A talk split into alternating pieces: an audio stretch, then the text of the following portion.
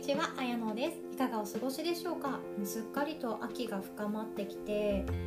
ね、ご飯も美味しいし、お散歩するのも気持ちいいし、日光を浴びてもそこまで罪悪感がなくなってきましたよね。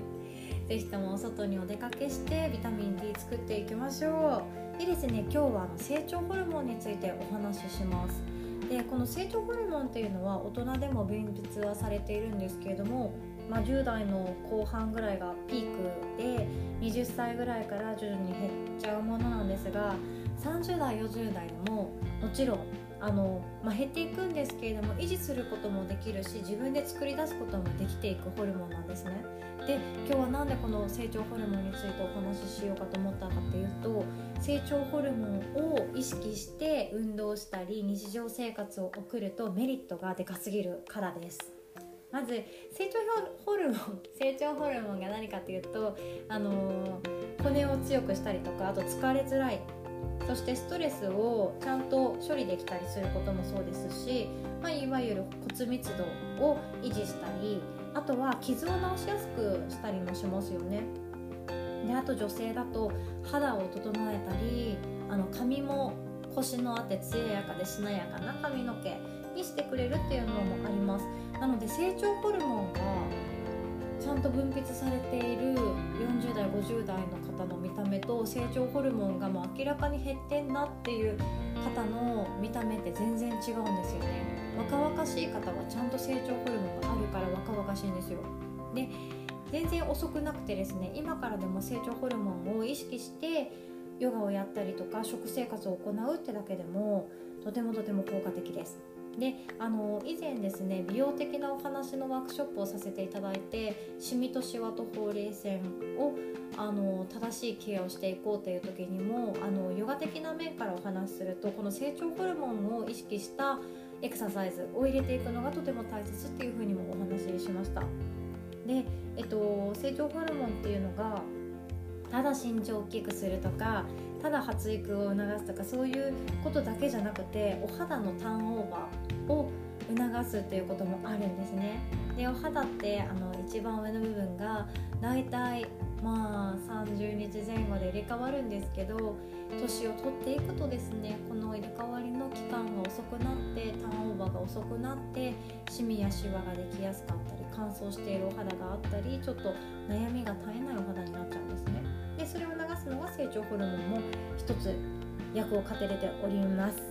で具体的にどうしたらこの成長ホルモンが増やせれるんだっていうことを言うともうもちろんご存知の方は食生活。そして睡眠。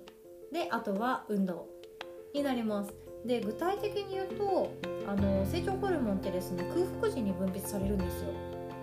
なので絶え間なく小分けにしてあの胃をそこまで大きくしないようにっていう食事方法をやっていると分泌されづらいんですよね。面白いですよね。で腹八分目に抑えてあの定期的にちゃんとした時間に食べるっていうのがとても大切になってきます。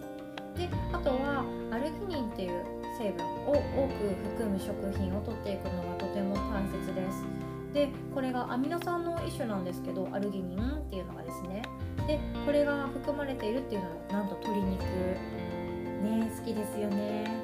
鶏肉エビあとは大豆。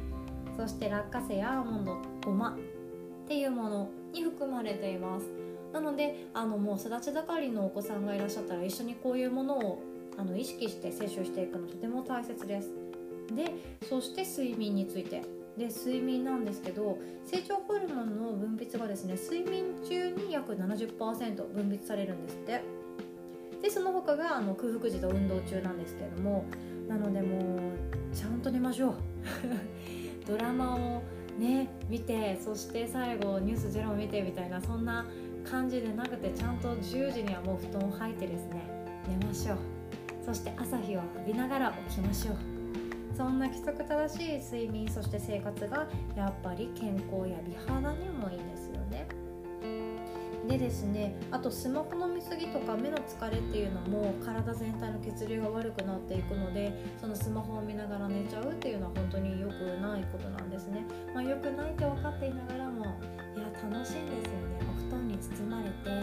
あのぬくもりを感じながら好きなことだけを検索してぼーっとする時間。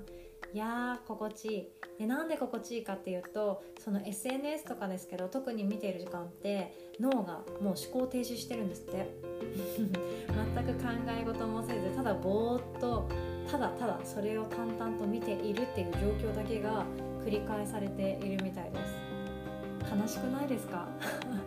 あんなにも布団に包まれて心地いい時間がそんな状態になっているそうです。なので、まあ、夜とかね特に誰かと比べて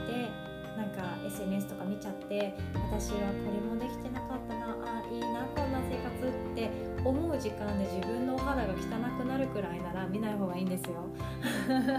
というお話ちょっとずれましたが。であと筋トレなんですけどエクササイズとして一番おすすめなのはあの太ももやお尻といったあの下半身の筋肉をエクササイズそして鍛えてあげるっていうのがとても成長ホルモンの分泌にもいいかなっていうふうにも思います。なのでヨガで行くとヨガされている方はあのダウンドッグ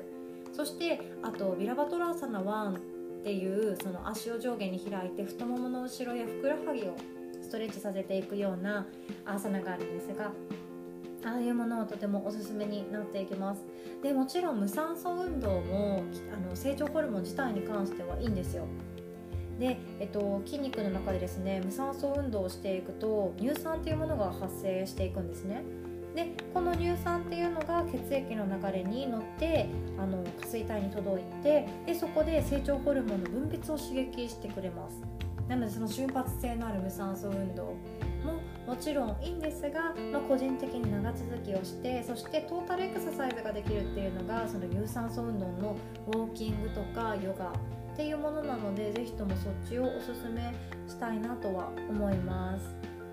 ねちょっとやってみたくなりますよね。なので自転車こぐとかとってもいいんですよ。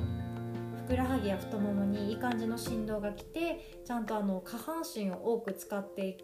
くエクササイズになっていくので自転車で移動するっていうのはとても大切っていうかもう積極的に取り入れるた方がいい運動ですよね。で私もあの大阪にお引っ越ししてから平らな街になりまして 自転車移動がとても楽しくそして心地よくストレスなくできるようになりましたで逆に言うとこのストレスって長生きするためには大切なものでなのでストレスのある街で住んでいる方の方が意外と長生きしていくみたいですよ。程よい坂があってちょっとお尻や太ももが鍛えられるような坂道があったりとかあとは温度差があるところとかそういうもうちょっとちょっと我慢したら頑張れるストレスがある方がストレス耐性ができて自分の心も体も強くなっていくっていうものが研究で出ているみたいです。面白いですよね。まあでも成長ホルモンで言うと、まあ、自分のできる暮らしの範囲内でしっかりと太ももやお尻を使ったエクササイズをしながら適切な食事そしてたっぷり寝ましょうということでした。でこれは私も今実践中なんですけれども、まあ、試し始めて試し始めてっていうか早く寝るようになってですね。早く寝るようになって、まあ、1ヶ月ぐらいが経つんですけどまだ明確な効果は分かりませんが心も体も潤ってるのがとても分かります。なのでこのままお肌に何も問題なく過ぎていったらちゃんと成長ホルモン出てるのかなっていうふうにも思います。是非とも試してみてください。で大人の女性ほど成長ホルモン自分で作ろうという意思が大切になってきます。是非とも一緒にこの秋運動してそして健康でそして美しくしなやかな体手に入れていきましょう。それではまたお会いしましょう。バイバーイ。Thank you.